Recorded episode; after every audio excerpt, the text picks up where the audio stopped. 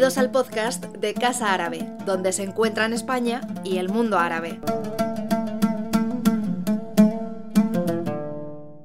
Welcome to those who are here today, present in Madrid, and also to those who are joining us through our streaming and both watching in English and Spanish. I'd also like to thank the ambassadors from Palestine, from um, the uh, Oman, from the Arab League, and Jordan. This session is going to be in English and in Spanish. Um, some were hopeful of it being in Arab too, but uh, we'll leave that for another session. Uh, we left it in these two uh, languages to reach a wider public. It's been 75 years since that horrible 15th of May that would seal the tragic fate of the Palestinian people and the modern history of the Middle East. The Nakba, or catastrophes, set off the exodus of thousands, hundreds of thousands of Palestinian people. The partition of their country was unilaterally decided by the international community. The, massa the massacre of Deir Yassin and the depossession and asymmetry in their forces, together with the eternal custody of house keys that won't ever open the doors to their rightful owners. Generations of refugees spread it out through the five continents with generational trauma.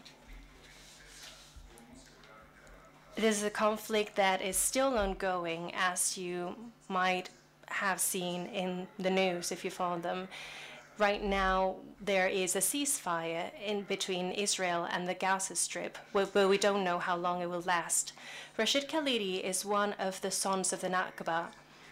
He was recently telling me that he discovered some documents from his family, in which uh, he, from which we learned that he was born in the United States because his parents could not go back to the home country.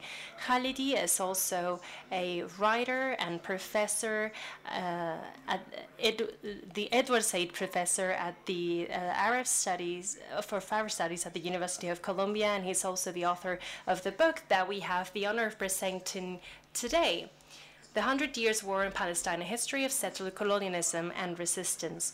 It's not until page 99 of the book in which we use the term Nakba. Why? Because both British and Zionist colonialism are the ones which initiate the process of the declaration of Israel as a state. So it is in those pages in which the author starts to introduce us into the history of this part of the story, of the first part of the 20th century. I'd like to deeply thank the uh, Capitán publishing um, publisher for publishing this book and also for this um, this this book because I, I think that it's very well made. The translation is also excellent.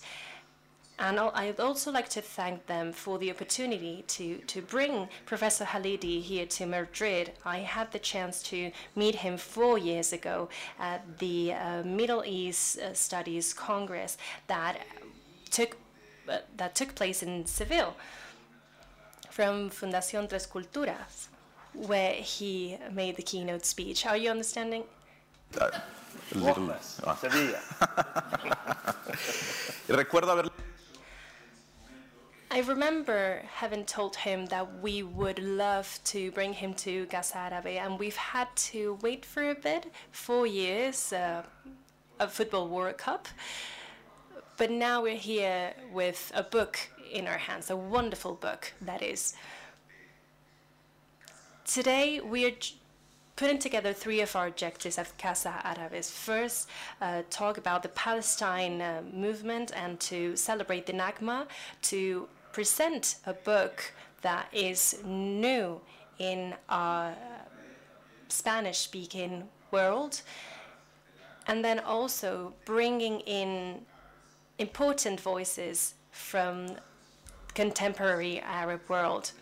We have here today for the present uh, for, for this presentation Teresa Aranguren, uh, which, is, as you know, is a journalist whose uh, professional career has been very uh, closely linked to the Arab world and uh, conflict areas. Yesterday, the UNRWA organized and hosted a concert to raise funds, and it was very successful. There was uh, a lot of people there in a famous concert hall here in Madrid, and Teresa introduced Victor Manuel, um, a singer and musical producer, one of the main artists from the Spanish transition. In Casa Árabe, May has some other important uh, dates. We have the 25th of May, in which we'll show Farha, a film, a very world-renowned film from Darin Sallam. She is a uh, filmmaker from Jordan.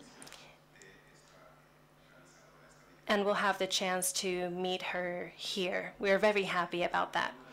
Then, on the 31st of May, we'll have with us the uh, writer from Chile, Lina Meruane, with her book Palestina en Pedazos, which is a way of returning on behalf, uh, returning home on behalf of those who could never return. But let's come back to today's session. Rashid Khalidi. This book is different from the other books he's written. He talks about Palestinian history, but he also talks about his family. A very engaged and uh, well known family. He talks about this on a personal note, but also with some um, very well checked uh, evidence and documents. We are going to hear also from Teresa Aranguren and from Professor Khalidi, of course, and afterwards you'll be able to ask any questions you may have both here on site and also through the chat on YouTube on our channel from Casa Árabe. And so without further ado, the floor is yours. Very much. Um, I want to begin by thanking the Casa Árabe. I want to begin by thanking my Spanish publisher, uh, Captain Swing, for hosting me, for organizing this event, for organizing a remarkable number of journalists whom I've spoken to. Uh, I have already spoken in the United States to eight Spanish publications. By the time I leave Barcelona, I will have spoken to 22 more. And that's the result of amazing work by the Casa Árabe and especially by the publisher, Captain Swing. Um, my talk this evening will be about the Spanish edition of my book, whose title in Spanish is Palestina, Cien años de colonialismo, excuse my Spanish, e resistencia. Um, the English title is The Hundred Years' War on Palestine, uh, a history of settler colonialism and resistance.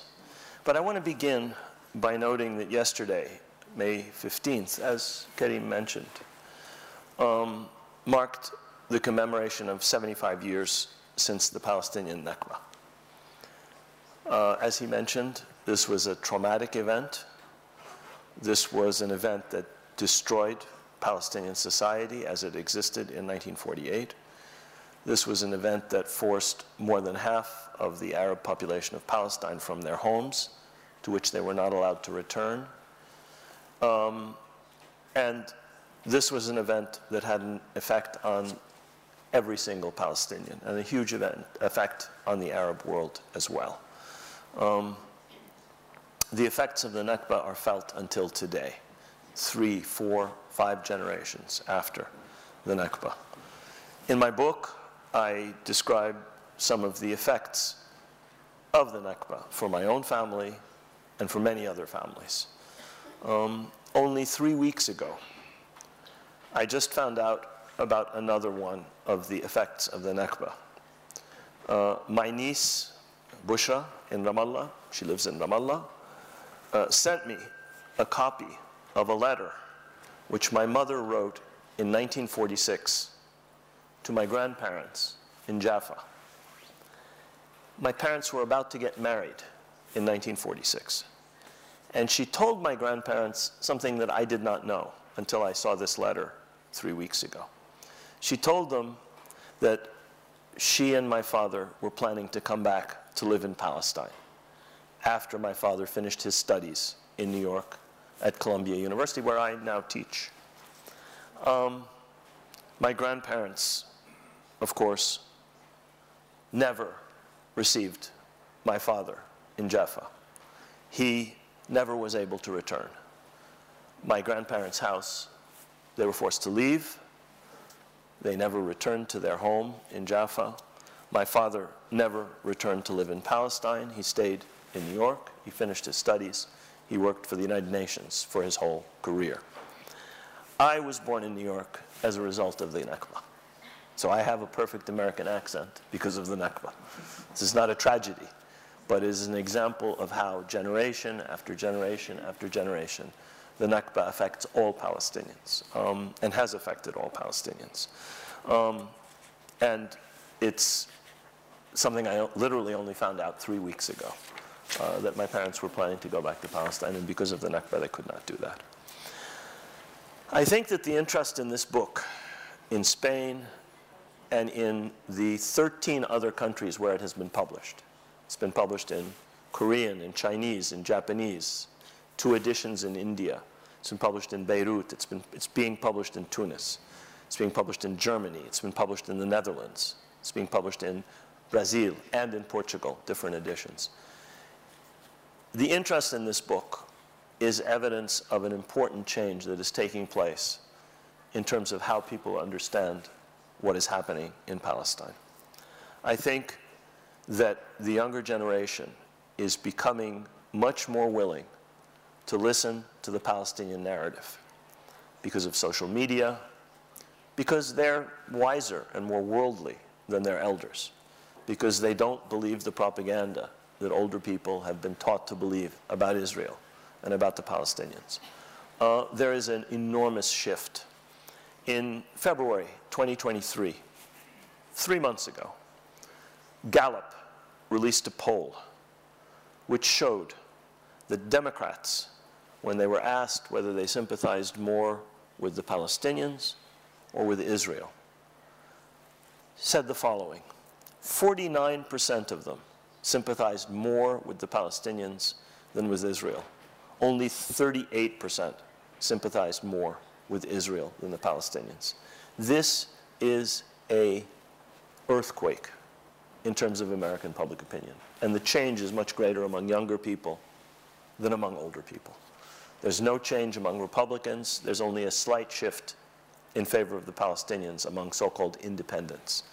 But this is an, an indication of the fact that the narrative is no longer dominated by the Israeli story of a land, uh, a land without a people for a people without a land, or the lie that Palestine was a desert that Zionism made bloom. The president of the European Union, Ursula von der Leyen, disgracefully repeated that lie um, in congratulating Israel on its 75th birthday. Palestine was not a desert. In 1914, orange exports from Jaffa in 2023 pounds sterling were valued at 44 million pounds. You do not export 44 million pounds of oranges from Jaffa in 1914 from a desert. That lie is one of many, many, many lies that make up a narrative that is no longer hegemonic, with increasing numbers of people in the United States, in Europe, and in the rest of the world. And I wrote this book in large part because I wanted to respond to this wall of disinformation, of distortion, of myths, and of lies that have filled up most of the space for discourse about the history of Palestine, in, especially in the Western world this idea that Israel is the only democracy in the Middle East. Israel is a country that has kept millions of Palestinians under military rule with no rights since 1967, for 56 years, there has been a quote unquote temporary occupation. What kind of democracy keeps millions of people under military rule? It is not, a, it's a democracy for Israeli Jews.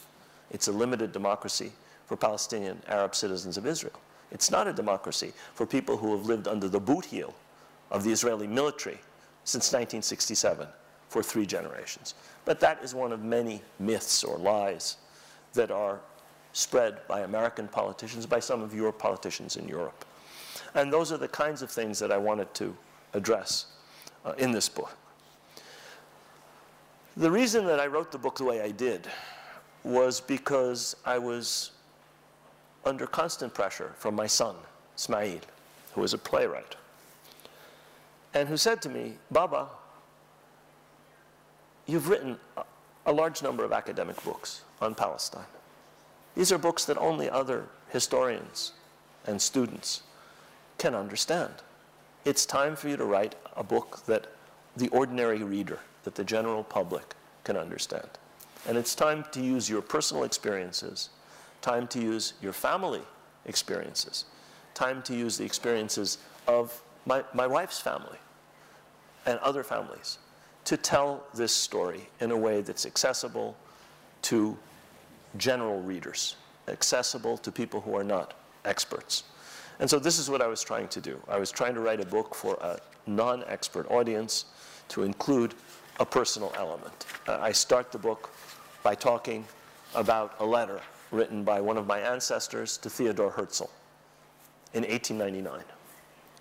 And I continue with a description of what my uncle wrote in his memoirs, of what my wife's grandfather wrote in his newspaper, Palestine. My wife's grandfather was Issa Issa, one of the most famous publishers in Palestine, and a poet and an important figure. And I use his memoirs to illustrate, uh, uh, and the memoirs of many other people, to illustrate how Palestinians lived through what was going on in Palestine. All of my previous books were written the way I was trained as a historian.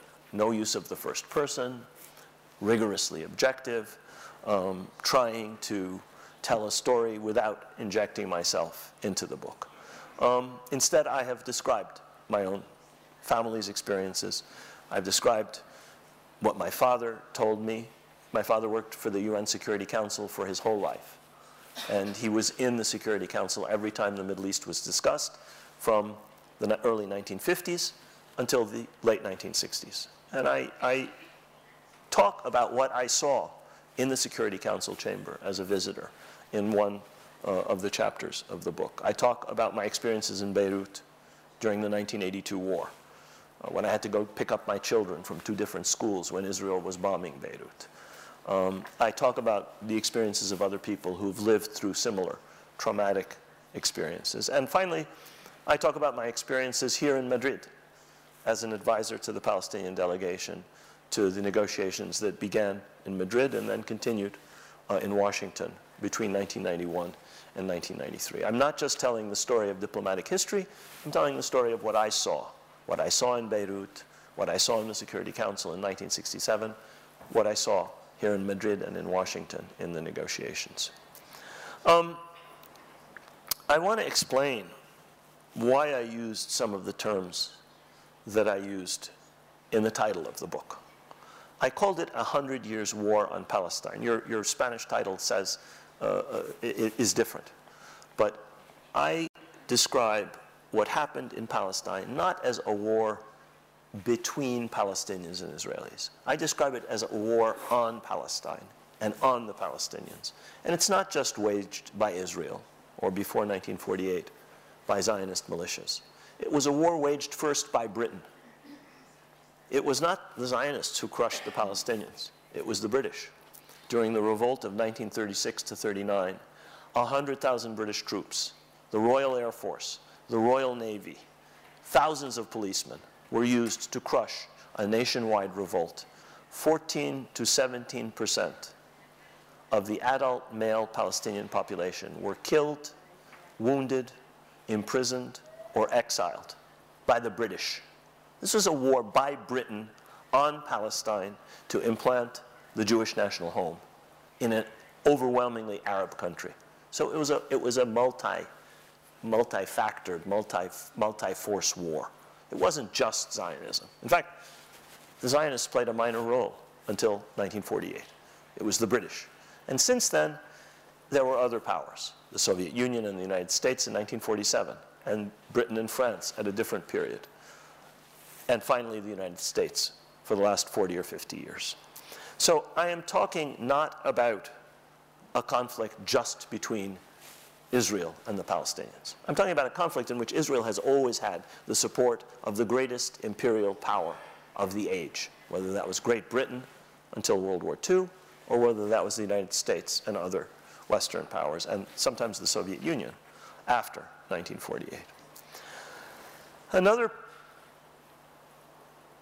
another point I was trying to make with this book was this is a struggle that began in the form we see it today uh, with the British occupation of Palestine and with the Balfour Declaration in 1917. Modern political Zionism began before that. Palestinian identity began to develop before that. But the conflict as we know it today really begins with the British conquest of Palestine in December 1917 and the issuance of the Balfour Declaration in November 1917. That's when it takes the shape it has had ever since. Great powers supporting the establishment of a Jewish settler colony in an overwhelmingly Arab country. Palestine had a 93% Arab majority when Balfour issued his declaration. The declaration never mentions the Palestinians. The word Palestinians, the word Arabs, does not exist in the Balfour Declaration. Britain then got a mandate from the League of Nations in 1922. Palestinians are not mentioned. Arabs are not mentioned. Jewish national home, how Britain is supposed to enable and support and cherish and build and establish the Jewish national home is what the mandate was about. This is a war on Palestine that begins with the Balfour Declaration and Britain's conquest of Palestine. It has not been going on since time immemorial. There was no conflict between Arabs and Jews in Palestine in 1600 or 1700 or 1800. This is a new conflict. It's a result of imperialism, and it's a result of the rise of nationalism, both Palestinian and Arab nationalism on one side, and Zionism, which is a, a national movement at the same time as it is a settler colonial project. And I was trying to show that with this book.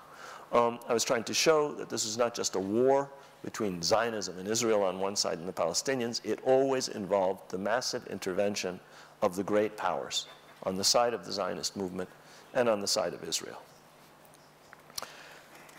I finally, I wanted with this book, and I hope people will understand, that there is a, a false impression of some form of equivalence between the two sides. There is not an equivalence. One is a colonizer, the other is the colonized. One is the occupier, the other is the occupied. One has the support of the United States, the unstinting, unlimited support of the United States. The other has very little support externally. Who supports the Palestinians? Most Arab governments, verbal support, at best, and sometimes less than that. Most countries in the world, they vote in favor of Palestine in the United Nations, but partly because of the US veto, nothing can be done, sanctions cannot be taken, and nobody is willing to do more than that. So the Palestinians are pretty much alone in this conflict, at least they are today. So I wanted to show the imbalance between the two sides, and I, I do this in a variety of ways in the book. The book is structured through what I call six declarations of war on the Palestinians. And most of these are not declarations of war by the Zionist movement. They're declarations of war by international bodies or by the great powers. The first declaration of war was the Balfour Declaration. The Balfour Declaration basically said, this is a country which is going to become a national home for the Jewish people, and where the overwhelming majority will not have political or national rights. They will only have civil and religious rights. Those are the terms of the Balfour Declaration. They're repeated in the mandate for Palestine. This is a declaration of war by the greatest imperial power of the time on the Palestinian people. And that war later was waged by the British, as I just described, during the Great Revolt of 1936 to 1939. Now, I talk about settler colonialism. In Spanish, you have one word, colonialismo. But in English, you have colonialism, like British colonialism in India or, or French and Spanish colonialism in Morocco, where a foreign power comes and rules over an indigenous population. And you have settler colonialism, where the objective is to bring in a European population to take over a country and replace the indigenous population. United States, Canada, Australia, New Zealand, successful examples of settler colonialism. Algeria, an unsuccessful example of settler colonialism. There are others. Palestine is a settler colonial case. And Zionism itself recognized its own settler colonial nature at the very beginning. I'm going to read you a few quotes uh, by Zionist leaders, which show that they understood perfectly that what they were doing was a settler colonial project. At the same time, it has to be understood that Zionism also is a national project. It's a project to create or recreate, in their terms, a Jewish state in the land of Israel. It is not just a settler colonial project. It is entirely different in that regard from every other settler colonial project. Entirely different. Uh, and, and to say it's like South Africa or it's like Algeria is actually false. It's not like South Africa. It's not like Algeria. When Dutch settlers went to South Africa, they went as an extension of the Dutch state. When English settlers went to North America, they went as part of the English population to add that to the realms of the British Crown. They didn't go to establish an independent national entity separate from Britain. In some cases, those, those colonies separated. The 13 colonies in became the United States. But in Australia, in Canada, you still have the crown, you still have the king, or before that the queen, and they're still part of the British realm. That's what most settler colonial projects are. They're projections of the mother country's people and of its sovereignty. Zionism was different. It was an independent national project to establish or reestablish a Jewish national entity in what they understand as the land of Israel, in Palestine. The problem was as the letter that I quote from one of my ancestors to Theodor Herzl in 1899, there was a population there. And it, Zionism had to ignore that population, had to eliminate ultimately that population in order to create a Jewish majority in Palestine. Um, one of the arguments I also make in this book, and it's in the term resistencia, resistance, in the title, is that every colonial conquest, whether regular colonialism like Morocco or Egypt, or whether settler colonialism, has always engendered the resistance of the colonized. Always, everywhere. The colonized will resist. And the colonizer will always describe this resistance in a derogatory, in a negative fashion. They would talk about the criminality of the Irish that's how the English talked about the Irish. They were criminals. Or they would talk about the banditry of the Indians who resisted British occupation. Or they would talk about the barbarism of the Arabs when they resisted British colonialism. Or the Israelis talk about the terrorism of the Palestinians. This is the colonizer's description of the resistance of any subjugated people to any colonial regime. Always, everywhere in history. Uh, you had this in Latin America when Spanish colonialism took over from the Indians. And you had this in every other part of the world, wherever there was colonialism. Um, like other colonial peoples, the Palestinians have resisted in various ways, and that's why this term is so important, and that's why I include it in the title of the book. I also try and illustrate this by quoting important leaders of the Zionist movement. One of the ones that I quote several times in the book, is a man named Zev Jabotinsky. There are settlements all over the occupied territories named for Zev Jabotinsky. Givat Ze'ev. Many, many, many of them. This is Zev Jabotinsky who is named. He was the founder of revisionist Zionism. He was a man who was clear-sighted and very honest, much more honest than many other Zionist leaders. Most Zionist leaders disguised and hid their real objectives from the Arabs, from public opinion. Jabotinsky had no such qualms. He spoke very openly about what he understood Zionism to be. Uh, he created a party that became Herut, which became Likud. It's produced Yitzhak Shamir, Menachem Begin, Benjamin Netanyahu, uh, Ehud Olmert, Ariel Sharon. These are all prime ministers that come from the revisionist trend that Jabotinsky founded. In 1923, he wrote an amazing article in uh, a Russian in which he said the following. And I think this illustrates what I'm talking about regarding resistance. He said the following Every native population in the world resists colonists as long as it has the slightest hope of being able to rid itself of the danger of being colonized. That is what the Arabs in Palestine are doing. 1923, he recognized Palestinian resistance as the resistance of an indigenous population to colonial rule. He continued, that is what the Arabs in Palestine are doing, and what they will persist in doing as long as there remains a solitary spark of hope that they will be able to prevent the transformation of Palestine into the land of Israel. So here you have the leader of the most important trend in Israeli politics since 1977. Begin, Shamir, Netanyahu, uh, uh, Sharon, clearly saying this is a colonial project and this is resistance, natural, normal, inevitable resistance. And saying something else. Zionism did not go to Palestine to share Palestine with the native inhabitants. Zionism went to Palestine to carry out, in his words, the transformation of Palestine into the land of Israel. And that is what his heirs in the current Israeli government are trying to do, to transform all of Palestine, from the river to the sea, into the land of Israel. And that's, that's their clear objective, and that has always been the objective of Zionism. And I think when you read the book and you, you see this, this quote, you should reflect on his use of some of these terms, the term uh, colonists and colonialism, and his admission that the idea behind Zionism was to transform it entirely into a Jewish state.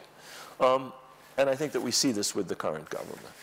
Um, and I think that in Jabotinsky's statements and in the statements of many others, uh, leaders of the Zionist movement and leaders, Israeli leaders, especially leaders in the current government. These things are apparent. Uh, they're no longer ashamed to say what they're trying to do.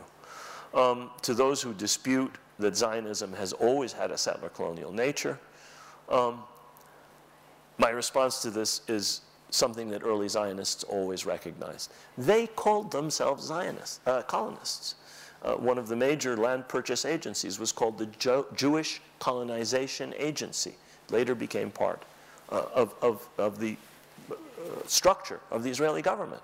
Jewish Colonization Agency. This is not some anti-Semitic slur against Zionism. This is what Zionists called their own institutions. This is what Jabotinsky described Zionism as doing. Um, and he also explained and understood that force was absolutely necessary for the success of Zionism. I'm going to quote one more passage from Jabotinsky. Zionist colonization can proceed and develop only under the protection of a power that is independent of the native population. He was talking about Britain. Behind an iron wall, which the native population cannot breach. Now, Britain provided that iron wall for 20 years. The United States provides it now. He continued, if you wish to colonize a land in which people are already living, you must find a garrison for the land or find a benefactor who will provide a garrison on your behalf. Zionism is a colonizing venture, and therefore it stands or falls on the question of armed forces. This is an honest man, whatever you may think of Jabotinsky. He was honest, he was forthright, he was clear. Uh, I only wish, and today we have leaders in the Israeli government, the Minister of Finance, the Minister of National Security, who are as blunt, as frank, and as openly racist as are some of these statements. Um, I want to I want to conclude by briefly talking about some of the chapters in this book. I want to talk a little bit more about the Balfour Declaration. I want to talk about the partition resolution of 1947, which helped to produce the Nakba of 1948. I want to talk about UN Security Council Resolution 242. And I want to talk briefly about the war on Lebanon. Each of these constitutes one of the chapters, one of the wars on Palestine. I don't have time to talk about all the chapters. I'll just say a little bit about each of them so you get an idea of the flavor of the book. And then at the end, I want to talk about possible solutions because everybody always asks, well, what's the solution? And I will give you my, my view on what I think the solution may be. But to get to the solution, we have to understand what the problem is. The problem is not Arab hatred for Jews or anti Semitism. There is anti Semitism, that's no question, including in the Arab world, including in the Muslim world. But anti Semitism is a European creation. Anti Semitism is a creation of this continent. Anti Semitism is the expulsion of the Jews from England in the 12th century. They were kept out of England until 1660, until Cromwell. It's the expulsion of the Jews from France for 300 years. You, you know your own Spanish history. It's the pogroms in Russia. It's Mussolini and the Nazis uh, engaging in uh, the persecution of Jews in, in Italy and Germany, and later the extermination of Jews in Nazi Germany. That's historically millennium, millennial anti-Semitism. This is the core problem of anti-Semitism. The problem of anti-Semitism is not criticism of Israel. The problem of anti-Semitism is not Arab opposition to the transformation of Palestine into the land of Israel. That's resistance. That's resistance to a colonial project. And that's political. It's opposition to the actions of a sovereign nation state, the state of Israel. It has nothing to do with anti-Semitism. Anyone who smears support for Palestinian rights with the, with the, with the, the charge of anti-Semitism is doing two things. They're libeling anyone who supports Palestinian rights, and they're demeaning the struggle against real anti Semitism, which is an enormous problem in Europe, in the United States, and in other parts of the world. But the problem is not criticism of Israel. The problem has to do with hatred of the Jews because they're Jews. And that's a problem that long precedes anything that happened in Palestine, in Europe, and in other parts of the world. Let me talk very briefly about the Balfour Declaration. The Balfour Declaration basically committed Britain and later the League of Nations to creating a Jewish national home in Palestine and said that it would do so, it being, I'm now quoting, it being clearly understood, this is Balfour's wording, it being clearly understood that nothing shall be done which may prejudice the civil and religious rights of existing non Jewish communities in Palestine.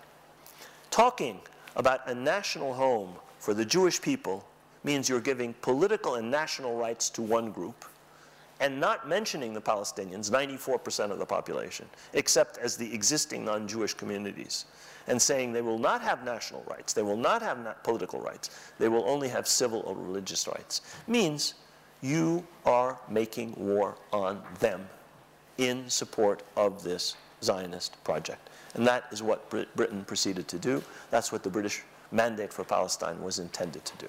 So I call the Balfour Declaration the first declaration of war on the Palestinians. Let me talk quickly about UN General Assembly Resolution 181 of November 29th, 1947, the partition resolution. The United Nations Charter in 1945 raised as the highest principle of international relations, or one of the highest principles, self-determination. What should have happened in Palestine when the British handed over the problem to the United Nations was that the Palestinian Arabs, who were the overwhelming majority of the population, should have achieved self-determination and statehood with a large Jewish minority of about 35% of the population. Instead, under the pressure of the United States and the Soviet Union, the United Nations General Assembly voted to give most of Palestine to the 35% minority, to give less than 50% of Palestine to the 65% Arab majority. Uh, in other words, it denied self-determination of the Palestinians in the entirety of their country, and it gave most of their country to a small minority of 35%. 7% of the land of Palestine was owned by Jewish institutions in 1947. The rest of the country was either Arab owned or was state land. Overwhelming majority was Arab owned, and a lot was also state land. It was basically saying this country that is populated by Arabs and that is mainly owned by Arabs is in its majority going to be given to the minority that owns only a fraction of the land. This was a violation of the UN Charter, just as the mandate for Palestine was a violation of the Covenant of the League of Nations, which talked about Palestine and other Arab countries as uh, provisionally independent. And it never allowed, the League of Nations never allowed the Palestinians to have independence. The United Nations, by General Re Assembly Resolution 181, never allowed the Palestinians to have self-determination. I describe this as a declaration of war on the Palestinians. It's not a fair or just or Solomonic decision. It is a, it is a decision which was essentially a violation of the UN Charter and of the national rights of the majority population of Palestine, the Arab majority. Let me talk briefly about UN Security Council Resolution 242 in 1967. In the chapter that I discussed in 1967, I, I begin by what I witnessed in the Security Council when the Security Council was debating a ceasefire resolution to stop Israel's advance uh, on Syria on the fifth day of the war. And I describe how the United States obstructed the passage of a resolution that would have forced Israel to stop. And I describe this as the beginning of American involvement directly with Israel in the war on the Palestinians. In fact, we know now from American documents, which I quote at length in the book, that President Johnson himself and Secretary of Defense McNamara and the Chief of Staff of the U.S. Armed Forces, General Wheeler, had given the Israelis a green light to launch a, uh, uh, a surprise attack on the Arab armies in June 1967. But what I describe in more detail in the book is what happened with UN Security Council Resolution 242. UN Security Council Resolution 242, which supposedly is the basis for all peacemaking efforts in the Middle East, does not talk about Palestine or the Palestinians. Just like the Balfour Declaration. The Palestinians don't exist in 242. The resolution that is supposedly a basis for the final comprehensive resolution of the entire conflict does not address the original core of the conflict. It only refers indirectly by saying it's necessary to achieve a just settlement of the refugee problem. So from a national cause, a cause of self-determination and independence, the Palestine problem is a humanitarian one. It's a refugee problem. So the Arab countries and Israel should make peace, land for peace. That's what 242, the principles behind it. But the Palestinians don't exist in 242. I, de I describe this as another declaration of war, in this case by the United States, which is the driving force behind Security Council Resolution 242. I, will close I'll skip over the 1982 war in Lebanon, um, another American green light, another war fought with American weapons, uh, another war in which 17,000 Lebanese and Palestinians are killed, another war that violated American law because those were weapons that were not used for self-defense. They were used to occupy Lebanon, to besiege Beirut, to bombard Beirut, and to kill 17,000 people, almost all of whom were civilians. Uh, and I'll move to what I want to say about a solution. Briefly, I think I've tried your patience. Uh, I know you're listening, some of you in translation. Um, many people say, what about a one-state solution? What about a two-state solution? What about cantons? What about various structural forms for a solution? First of all, we're very far from the possibility of a solution today for three reasons. First of all, Israel doesn't want negotiations. Israel wants everything. It wants capitulation. That's the only thing it will accept. That's the main reason you cannot have negotiations today. And nobody's willing to say that. Nobody's willing to force this Israeli government or the one before or the one before or the one before to the table and say you must have a compromise. Nobody's willing to say you have to end the occupation. Nobody's willing to say you have to reverse the settlement process. Nobody's willing to say any of the prerequisites for a two-state solution. Nobody is willing to force Israel to undo what it's been doing since 1967 to make a two-state solution impossible. There are 750,000 Israeli settlers in occupied Arab East Jerusalem and the West Bank. They, are, they were placed there to prevent a two-state solution. Unless you do something about that, please stop talking about a two-state solution. Explain how you can deal with that, explain how you can reverse 56 years of colonization, and then come and talk about a two-state solution. Instead, uh, the second obstacle is the state of the Palestinian national movement. Palestinian national movement is in a state of weakness, division, incoherence. It does not have a clear strategy. It doesn't have a unified vision. Without those things, there's not going to be a solution. It's not that there's no partner for peace. It's that the Palestinians are divided. The Palestinians do not have a clear vision of a solution, nor Hamas in the Gaza Strip, nor the Palestinian Authority in the West Bank. And the fact that there are these two political entities is part of the problem. The absence of Palestinian unity, the absence of Palestinian, a clear Palestinian strategy, the absence of democracy, the fact that there haven't been elections since 2006. These are the, among the reasons, together with Israeli intransigence, that you can't have a solution in the short term. Thirdly, you have a biased power, which insists on monopolizing the so-called peace process. You have the United States, which is Israel's closest ally, which gives it $3.8 billion in weapons every single year, which are used largely to oppress the Palestinians, which cannot be the mediator, which cannot be the broker, which cannot be uh, the arbiter. You have a structure, you don't have a structure for a negotiation. You have an Israeli leadership that is completely unwilling to make any concessions or even to negotiate. And you have a Palestinian leadership that's divided and weak. Uh, and without a vision for how to move forward. And that vision has to be translated into diplomacy, public diplomacy, information. Uh, you, Palestinian civil society does its best, but you have to have a unified Palestinian national movement. So there's no solution in the short term, unfortunately. When there is a solution, the only lasting and sustainable and just solution has to be predicated on justice and equality of rights. Every right, whether individual, civil, religious, property rights, group rights, national rights, have to be equal.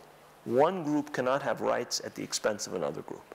One group cannot claim supremacy over another group. One group's property rights cannot transcend another group's property rights. One group's religious rights have to be the same as every, everybody has to have freedom of religion. You cannot have police going into the Al-Aqsa Mosque and beating worshippers because they want to spend the night during Ramadan in Masjid Al-Aqsa. This is not freedom of religion. These are not equal rights. Nobody's going into synagogues and, and preventing people from worshiping as they choose uh, in, in Israel or anywhere else. Uh, and they do, it's a criminal act. But Israel does this with impunity. So you have to have equality of rights. That's the only basis on which there can be a solution. Whether this is two states, more than two states, a federation, uh, a cantonal system, a federal system, it really doesn't matter. That arrangement, that regime, that system has to be based on justice and equality. It has to reverse the processes of colonization and of Israeli dominance that have started with the Balfour Declaration and that have continued until the present day. Rights for one group, rights for one individual, cannot be dependent on the deprivation of the rights of others. Thank you very much.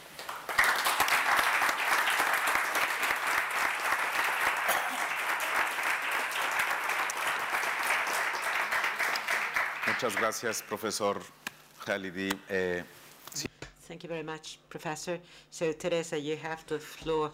Well, the only thing I have to say, this, this is precious. This is invaluable, this book.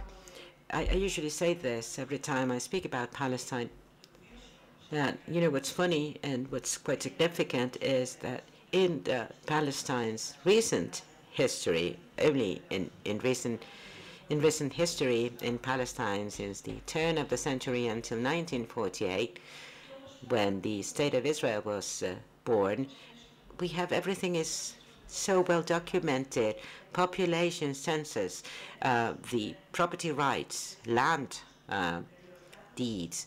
We have, uh, you know, we have testimonials, we have witnesses. Okay, I'll, I'll wait, I'll wait, so so you can understand.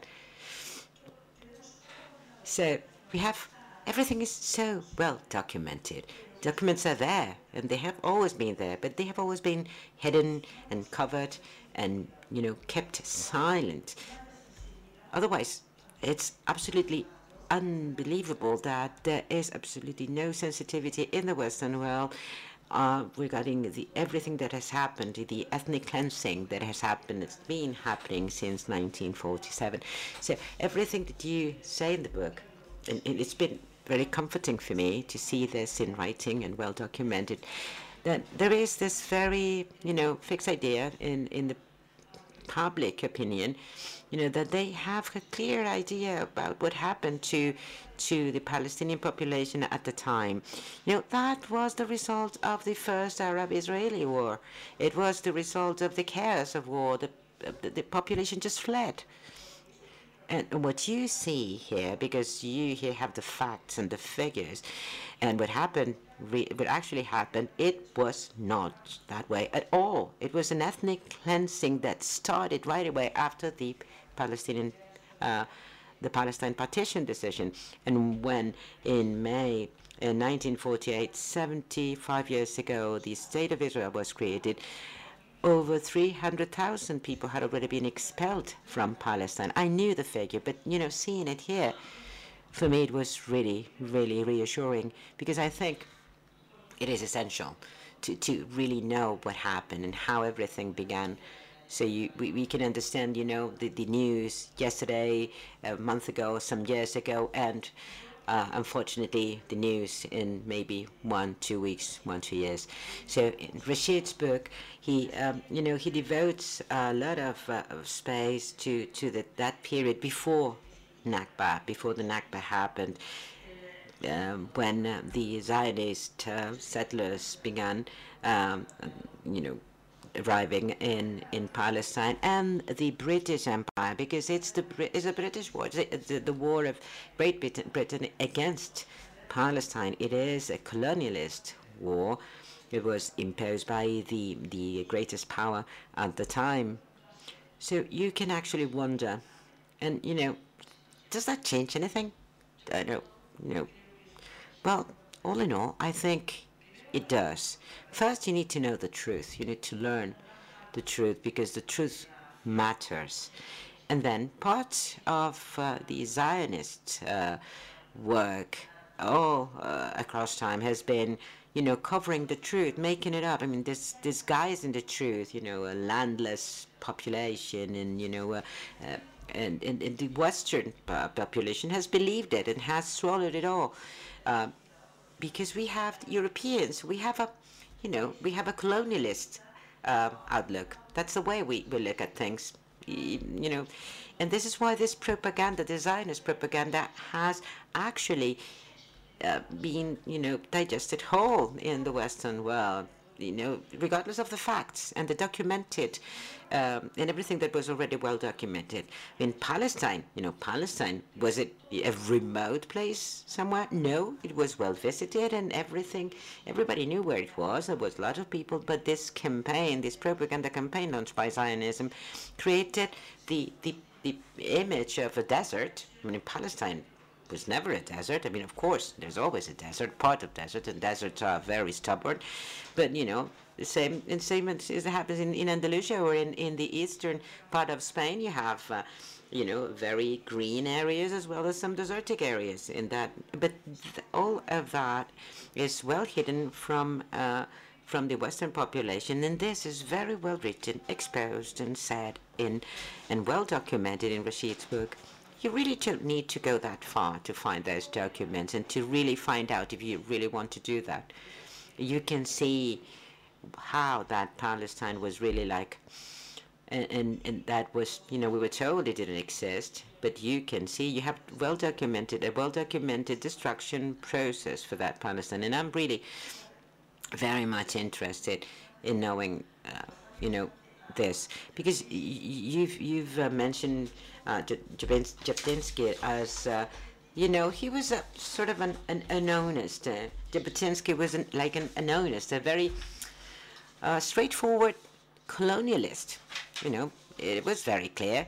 I mean, they they they were self-defined colonialists, and they, they, they were they, they said this, you know, very clearly. But they didn't actually they didn't do this. I mean, they didn't do the colonialist job. Sure, it was the Ben Gurion's uh, side, the one that was, you know, the side that was more palatable for the the European uh, taste. So out of the two sides, because now it's Jabotinsky's uh, descendants or heirs who are in power. So it is the clear, you know, the very, very uh, straightforward Zionism and colonialism that, you know, says things as, as they feel them. But for many, many years, Israel was that, you know, that kind country that was considered as a friendly country uh, by Western, I mean, Western uh, public opinion. It's hard to, to call them that when you really know what's behind that. But what do you think, who, what side do you think is more dangerous in thinking about the, the, the future of the Palestinian population? That's a good question. Um, frankly, I think that each has a different, each, I need this. I'm hearing myself. in, no, in English. uh, each is dangerous in a different way those who deceived Western public opinion, uh, like labor Zionists, Ben Gurion, Weizmann, and their successors, Rabin, Golda Meir, Levi Eshkol, and so on, um, are colonialists without saying the word. It's the colonialism that does not say its name. Jabotinsky and his followers are unashamed colonialists they are more, especially this generation, this leadership, the current government, are far more aggressive in their policies uh, towards the Palestinian population who are citizens of Israel and towards the Palestinians under occupation than were the labor Zionists. Now, anybody who looks at the process of the colonization of the occupied territories will know that this process started with a labor government under Levi Eshkol in 1967 with the Allon Plan. So this is not a revisionist Zionist, greater land of Israel vision. This is a vision implemented from 1967 until 1977 by labor governments and continued by labor governments under uh, Barak, under Rabin, under Peres. The difference is they have a good image in the West as exactly as you said. Um, fortunately, or for us in a way, people like Smotrich and people like Ben Gvir talk about Jewish supremacy, Jewish power, Jewish rights, uh, that the Arabs, uh, Smotrich said in the Knesset a couple of years ago to an Arab member of Knesset, Ben Gurion should have finished the job. He was talking about ethnic cleansing, the ethnic cleansing the only problem was it was not completed. That's their view. And Europeans should take this seriously, and Europeans should do something about it. You have people who say, we are racist, we are Jewish supremacist. We believe in one people, only one people has rights in this land. Well, if you want a two state solution, you're talking about two peoples. And there has to be some accountability. Of course, Europe is just like the United States. It does not hold Israel accountable, nor for colonization, nor for occupation, nor for assassination of Palestinian leaders. They've assassinated hundreds of Palestinian leaders. I know many people who were assassinated by Israel. Many, many people. They were not, many of them didn't even know how to use a gun. Uh, Ghassan Kanafani, uh, Kamal Nasser. Uh, I could go on and on. They were killed in Madrid, they were killed in Rome, they were killed in Paris, they were killed in London. They were killed in Beirut. They were killed all over the Arab world. They were killed all over the world. Many of them are, were, were intellectuals or writers or literary figures. But they were Palestinian nationalists and patriots. And Israel has killed and imprisoned Palestinian leadership ever since. This government is doing what Israel has done for many years, but it's doing it more openly and more brazenly. I don't know how you translate brazenly in, in Spanish. And there should be accountability for that. There should be accountability by the United States. There should be accountability by, the, by Europe. These are the two main supporters of Israel, EU and the United States. The rest of the world has a much clearer view of what's going on in Palestine than most Europeans and most Americans. It's changing in the United States, but still. So uh, I think both are dangerous, but in different ways.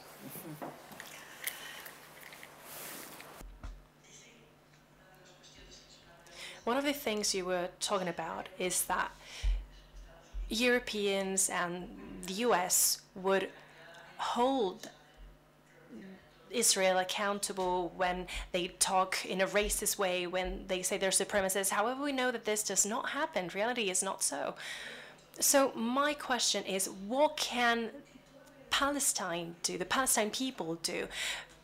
You focus a lot in the book at the uh, period before 1948.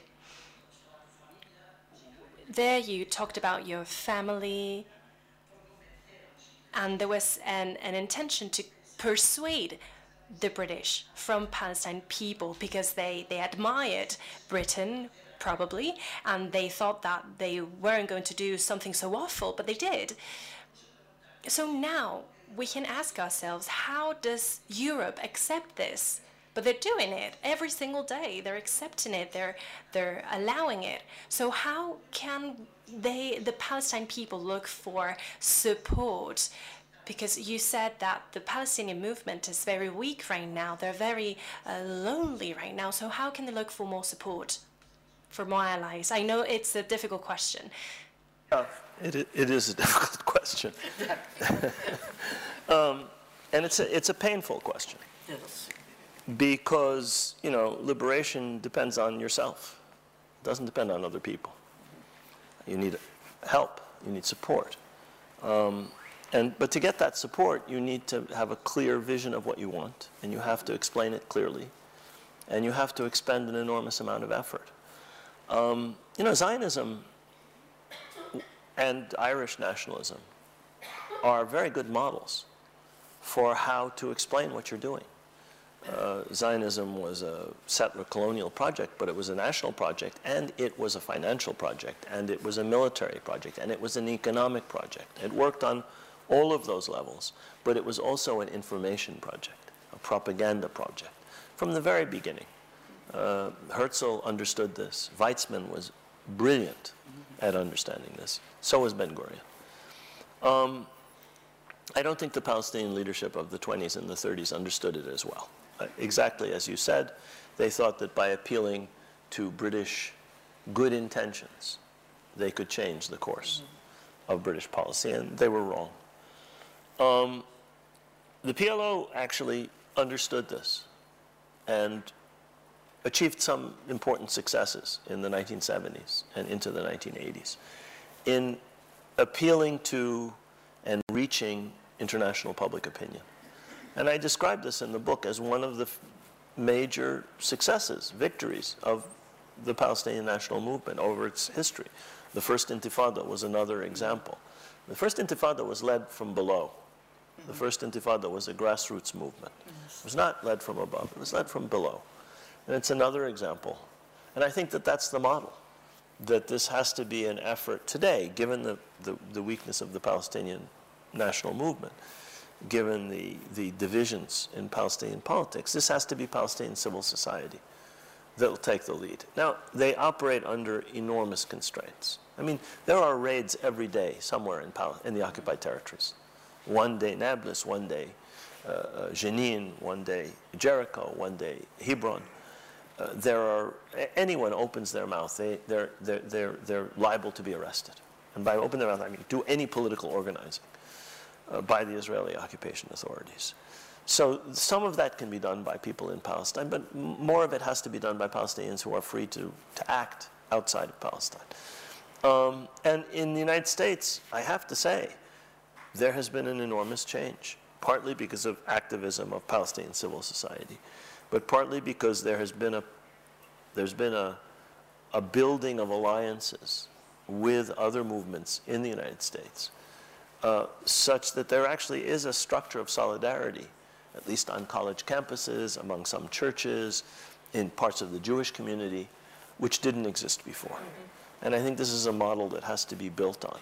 Um, it's partly up to the Palestinians themselves. It, it's, it's Palestinian and Arab and Muslim students who are in the lead, but it's also Jewish students and others, uh, blacks, and Latinos, and uh, LGBTQ groups, uh, Native American groups, all are involved in this. And the impact of it can be felt in the US Congress already. There never was more than one or two members of Congress who dared to say one word about Israel. In the whole history, from Woodrow Wilson till 10 years ago, 15 years ago. Today, there are 30 members of Congress who are co-sponsors of a measure to prevent Israel from using U.S. money to imprison Palestinian children. I mean, it's the, it, it's the lowest level. Please don't use our dollars to put children in jail. I mean, what, how much less could you ask for? Nobody's talking about $3.8 billion. Nobody's talking about vetoes in the Security Council. Just don't use U.S. money to throw children in jail. But there are 30 or 20, I don't know the number, over 20 sponsors in the House of Representatives. We never had this before. This is because there is a change at the grassroots. I, I mentioned the Gallup poll. Those are members of Congress who know that the voters support what they're doing when they speak on behalf of Palestinian rights. And that's an example of how eventually this kind of solidarity work can build to the political level. Now, there's a long way to go. I'm not saying that, you know, we've reached the millennium, hosannas, alhamdulillah, we've won. No, no, no, no. These, these laws will not pass. Uh, these groups are under, these members of Congress are under furious attack. AIPAC has a political action committee devoted to defeating every Democrat who has, every Democratic member of Congress who has been critical of Israel. And so they face enormous pressure, but they're not, they're not afraid. I was in Washington two weeks ago. I was talking to some of these representatives. And they, they know that they have support of the voters, even if there's opposition. And I think that's a result of changes at the grassroots. And that's, that's what's possible. I, am not a European. I don't know. I'm not Spanish. I don't live here. I don't know about France. I, I know a little bit, but I, I can't say how that would work. But I think in each, each European country, it should be possible uh, to do some of the same kind of things. Um, you have independent sovereign governance. You're not ruled by Ursula von der Leyen, okay? she can talk about making the desert bloom until she's blue in the face, but she doesn't tell you in Spain or the French or the Germans or the Dutch or the English or the Scottish and Welsh and so forth what to do. Uh, your sovereign states. If your money is being used to build schools that Israel destroys, and water tanks that Israel destroys, and roads that Israel destroys, and takes over uh, areas where the EU has spent money. You don't wait for Ursula von der Leyen to protest. She won't protest. And there are many European governments that will never. They're afraid of being accused of anti-Semitism if they say one word critical of Israeli policy, of the policy of another sovereign government. Nothing to do with anti-Semitism, but they're afraid. But that's not true of every European country. The Irish are not afraid. The Greeks are not afraid. There's no reason that Spain or Portugal or many other countries where public opinion is more sympathetic cannot say, we object loudly in Jerusalem, in Tel Aviv, wherever your embassy, your embassy is in Tel Aviv, uh, uh, uh, and loudly in Brussels. Okay, I think we're going to um, pass the microphone. ¿Quién quiere hacer algún comentario? Aquí los... Who wants to ask a question? There's a question there for Nuria, and then we have some questions among the ambassadors. Much, Professor Khalidi. Um, I would like to ask you, connected to what you were just talking about, uh, the shift in uh, the public opinion in the in the uh, United States, to what extent the BDS movement has played a role on this, and what is your opinion on this uh, grassroots for solidarity yeah. or uh, movement? Thank you. It's a good question. Should I take several? Yes. Okay, let me make notes. One out of time. So please, uh, ambassador of the Arab League and the Palestinian ambassador. no? Um, thank you, Professor. Uh, since you mentioned the Gallup uh, survey, uh, which is uh, a reflection of the change in the popular mood, what is your interpretation of the present American administration of its indifference vis-à-vis the uh, peace process, which we are also observing in many European countries? Thank you. Eh, primero que nada, quiero agradecer a First of all, I'd like to thank Casa Árabe for the opportunity, also Professor Khalidi and Teresa. I've seen several Palestinians here, and we all are different parts of the Nakba. We are a product of the Nakba in different ways. Uh, professor was born in New York because of the Nakba. I was born in a refugee camp because of the same event. And other colleagues of mine have also lived this experience um, because of, of other reasons, because of the Nakba. So I'd like to thank Ismail, uh, uh, the professor's son, because he was the one who led to the writing of this book.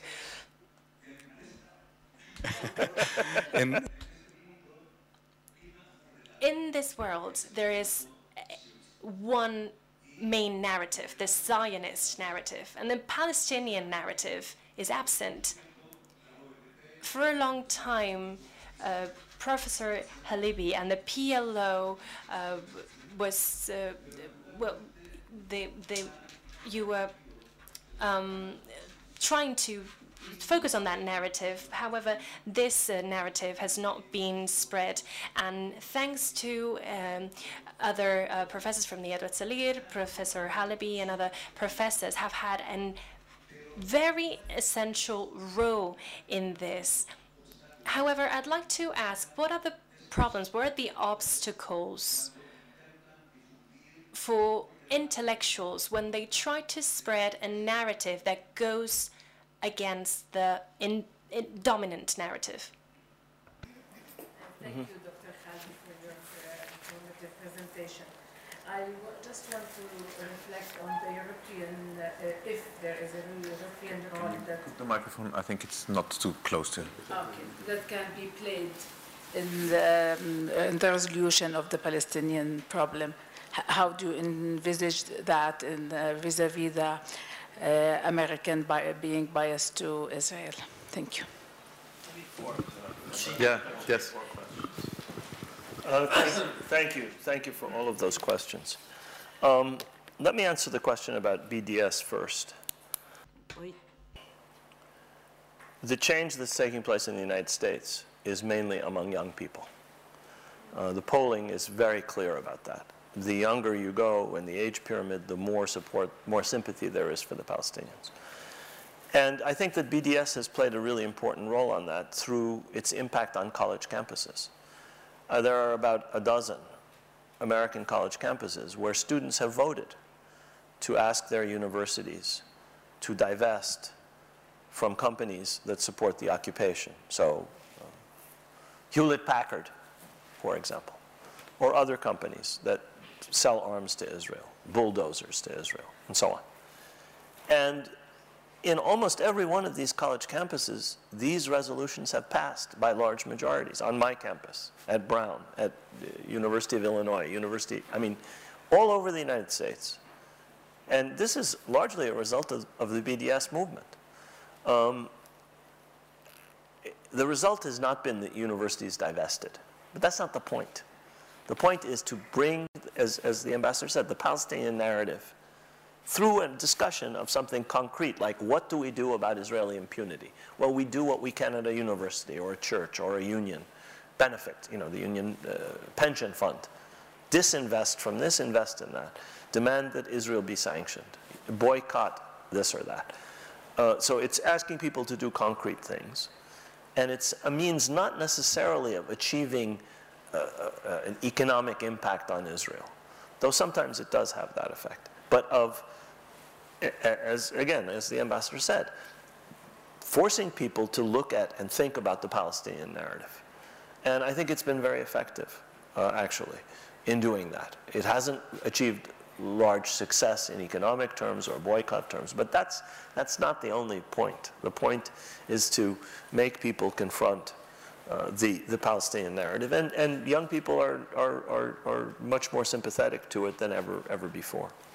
Uh, the second question from the Palestinian ambassador about, about um, uh, the, the, Gallup survey and, and about um, the Biden administration. Sorry, the ambassador of the Arab League, uh, Afwan, uh, uh from Safir Jama Arabi. I wrote it down and I, I missed it.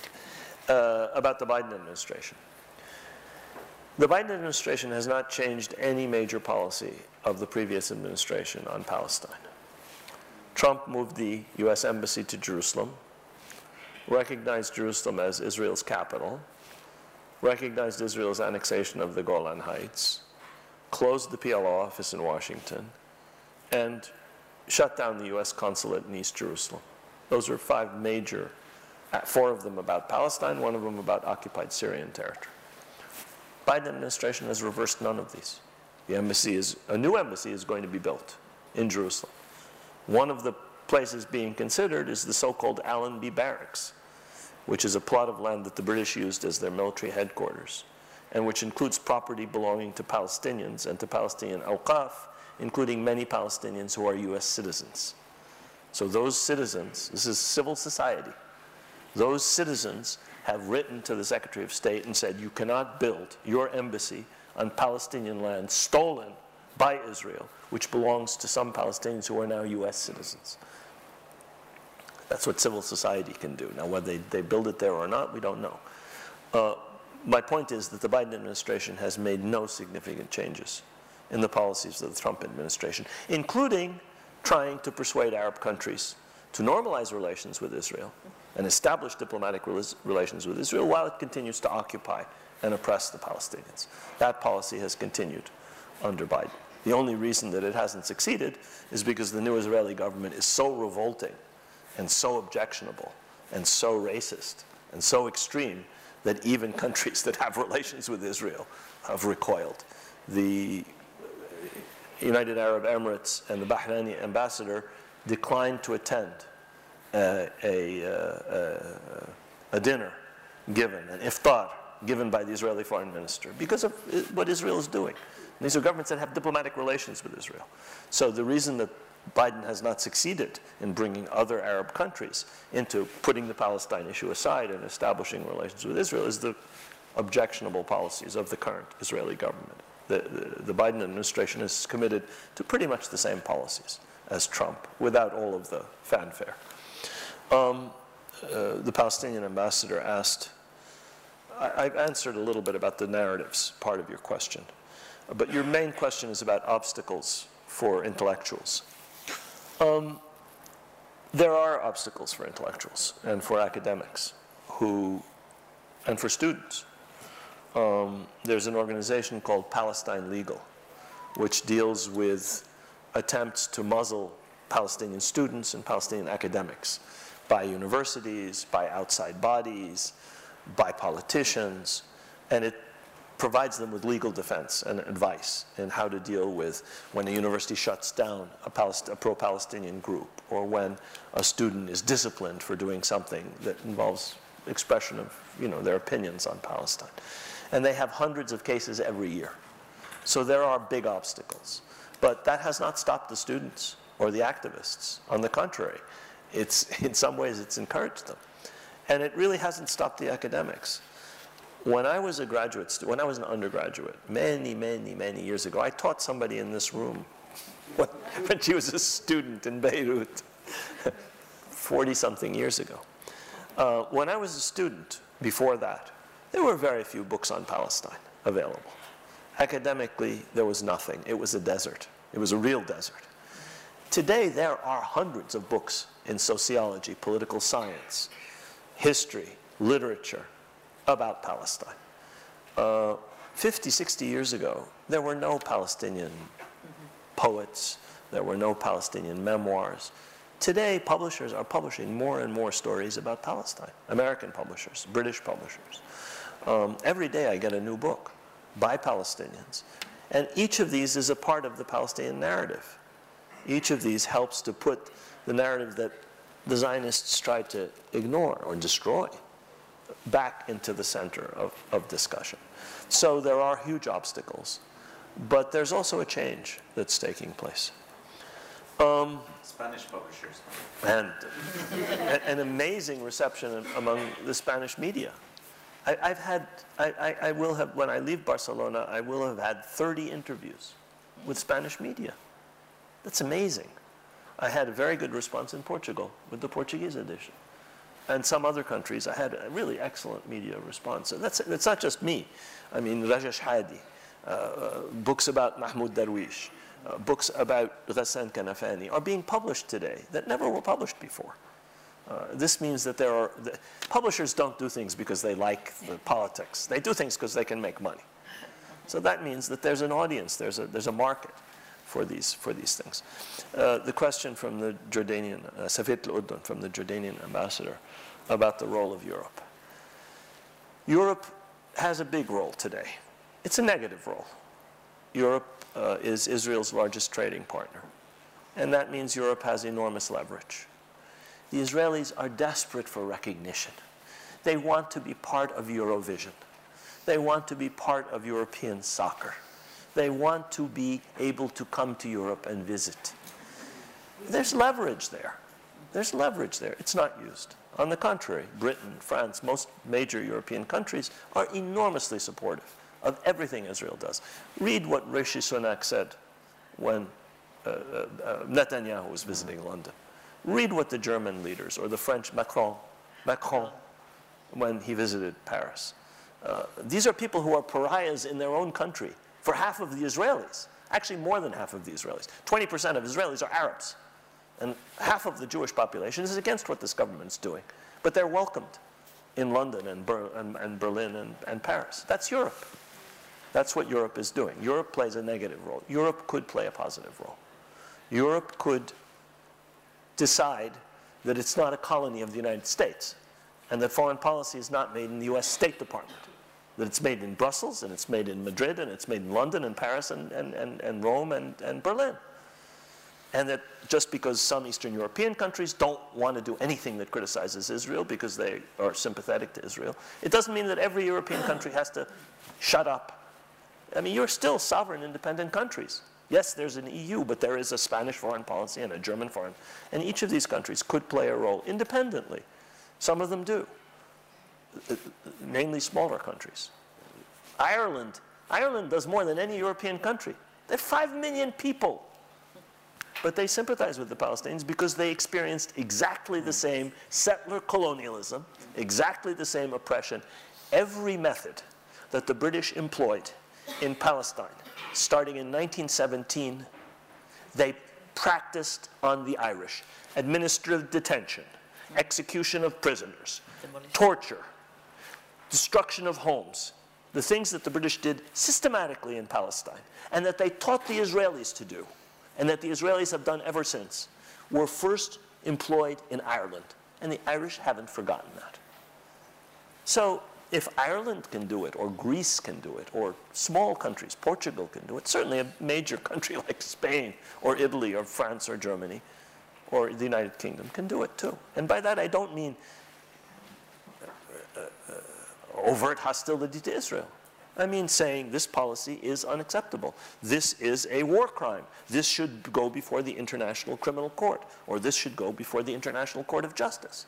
And supporting attempts to make Israeli accountable for war crimes. Europe is very concerned about 14 years of occupation of the Crimea, understandably, and one year of occupation of other parts of the Ukraine. What about 56 years of occupation? Unless there's gross, naked hypocrisy, and one occupation is illegitimate and one occupation, then have you have two standards. The rest of the world doesn't follow Europe or the United States on this. You may have noticed, if you pay any attention to the rest of the world, outside of Europe and the United States and the white settler colonies that follow the United States, Australia, Canada, so on. Most people have a different view of Ukraine. They're opposed to the invasion. They criticize the uh, infringement on Ukrainian sovereignty. But they were also opposed to the American invasion of Iraq. And they're also opposed to Israeli occupation of Palestinian territory. And that's what Europe should say. It should say we're opposed to occupation here, we're opposed to occupation there. If we impose sanctions here, we can impose sanctions here. but only one group of countries are sanctioned. And, and, and that's not beyond the capability, and that may be impossible to do this for all of Europe. The Hungarians will object. The Poles will object. Fine, let them object. They're sovereign countries, they can do what they want. Spain, Portugal, Greece, Belgium, Ireland, whichever country it is, can do what it wants. And a group of countries doing it together would have an even bigger effect. That requires work on public opinion in each different country. It requires going from the social uh, media level and the civil society level to the political level. And then a little bit of coordination, maybe in the European Parliament. I mean, I'm not a European. I can tell you about the United States, how, how, it, could, how it could work and how it works. But it's for Europeans to decide, do you want to be accomplices of war crimes, of occupation, or not? Very long answer, I'm sorry. pues eh, vamos a hacer una ronda muy rápida porque se A very, very quick uh, round of questions because we have very, very little time. Two more questions. Excellent. Thanks a lot, Mr. Khalidi, for the awesome presentation. I just got a quick question. It looks like in the rec in recent years there has been a surge of organizations within Israel that also oppose the current state of affairs and uh, also in some polls regarding the youth inside the country, uh, they also have been a growth in the, in, the, in the support for the end of the occupation. Do you see any, do you have any hope or do you see any prospect of cooperation between organizations inside of Israel and uh, from the Palestinian side? Mm. Mm -hmm. And Razan, one last one.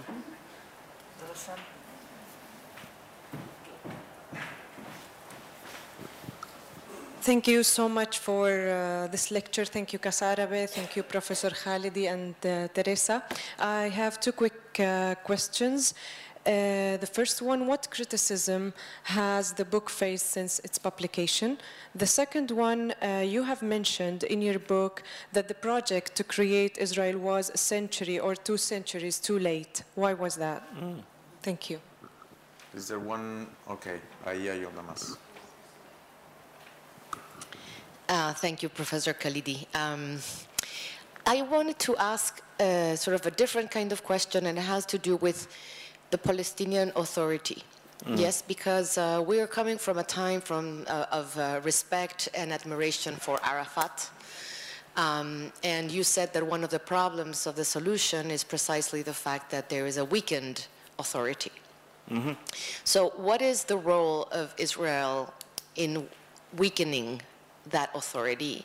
And second, what can be done to strengthen that authority? Because in, you know, when you hear from younger Palestinians, there's a lot of criticism to the authority, and that doesn't help, I think. Yeah. yeah. Um, thank you for those questions. Um, there are. Make my answers shorter? Yeah, please. I'll try. Sorry. It's okay. Uh, very quickly. Uh, there are important organizations in Israel uh, that oppose the occupation and that do more than oppose the occupation. There are organizations in Israel which oppose Israeli apartheid and which are doing really enormously important work for Palestinian rights. Um, and there is cooperation between Palestinians and these organizations. Uh, I, I am hopeful that the opposition of many Israelis to the policies of the current government insofar as they affect Jewish citizens of Israel, LGBTQ rights, the rights of secular Israelis, the rights of women, and the role of the Supreme Court will extend to, for some people to Israeli policies relating to the Palestinians, uh, whether Palestinian citizens of Israel or Palestinians under occupation. Um, and there's some, there's, there's, there's an element in the opposition to the Netanyahu government's judicial efforts, which is moving in that direction, and that's very encouraging. But there's still a gap. Most Israelis are only concerned about the measures of this government that affect Israeli Jews. They don't pay attention to the occupation or to discrimination against their Arab co-citizens. Uh, second question, uh, what criticism has there been of this book? Actually, Razan, very little. Um, I mean, you can go online and find some deranged, nasty comments, but you can find that about anybody anytime you yourself told me that you, we all experience this. Uh, actually, it has been well received. Uh, it's sold very, very well. Uh, I've done 110 book talks since uh, April 2000. I still get requests to do them. So uh, uh, I think that's another indication of a change. About your second question, why was the Israeli? Israel is a settler colonial project. Most of these were started in the 16th, 17th, 18th century. In the case of Ireland, in the 12th century. Um, and they were acceptable. It was acceptable to push out indigenous peoples and to replace them with white European settlers in the 17th or 16th century, even in the 18th century. By the 20th century, it was not acceptable. And uh, when and if what Israel does is understood in colonial terms, this will no longer be acceptable. The world has decolonized since World War II. And this is one of the few places where you still have a colonial system. And when that's understood and recognized, it, there will be a reckoning, I hope. Uh, last question about the PA. Um, it's true. There's enormous dissatisfaction with the PA, and there's enormous dissatisfaction with Hamas. If there were a free election, some people have, some analysts have said Hamas would lose in Gaza and Fatah would lose in the West Bank. That may not be true. But it's an, it's an inst, it's a, it's a indication of how much dissatisfaction there is with division in Palestinian ranks. Division is an Israeli objective. Israel wants the Palestinians to be weak and divided. Israel wants to pretend it's the only democracy in the Middle East and that the Palestinians don't have democracy. Not having elections is a gift to Israel. Containing, continuing the division is a gift to Israel.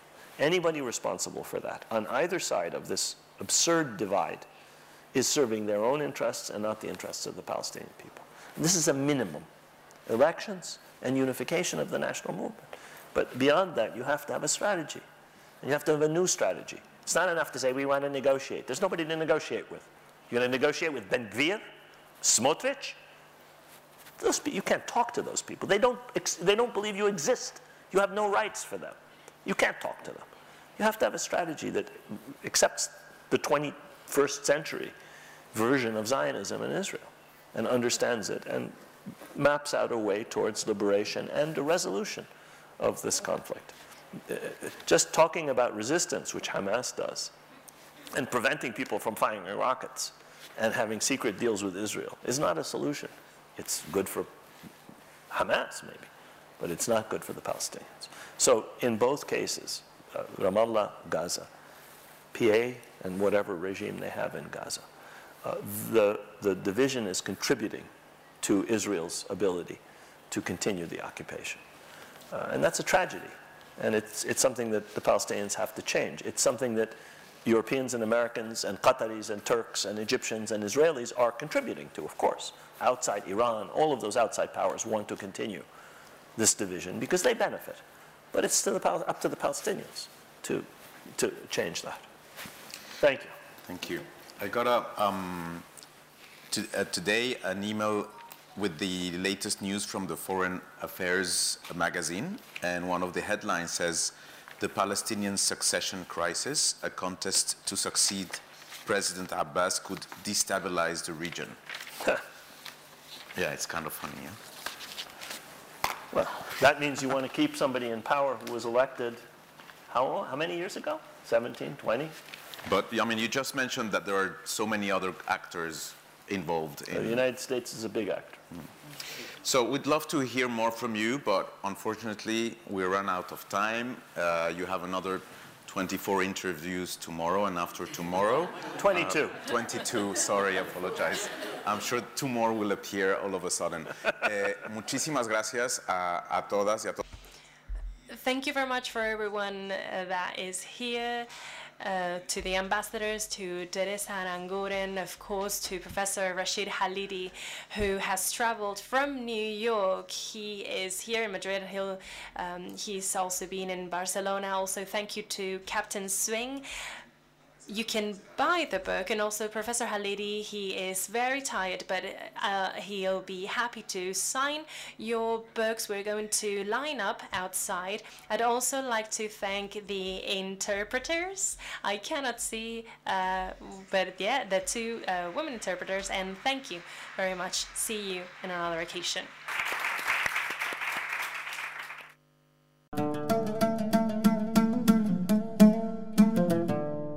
Gracias por escucharnos. Si quieres estar al corriente de todas nuestras actividades, consulta nuestra página web en www.casaarabe.es. También puedes seguirnos en nuestros canales en las redes sociales en Instagram, Twitter y Facebook.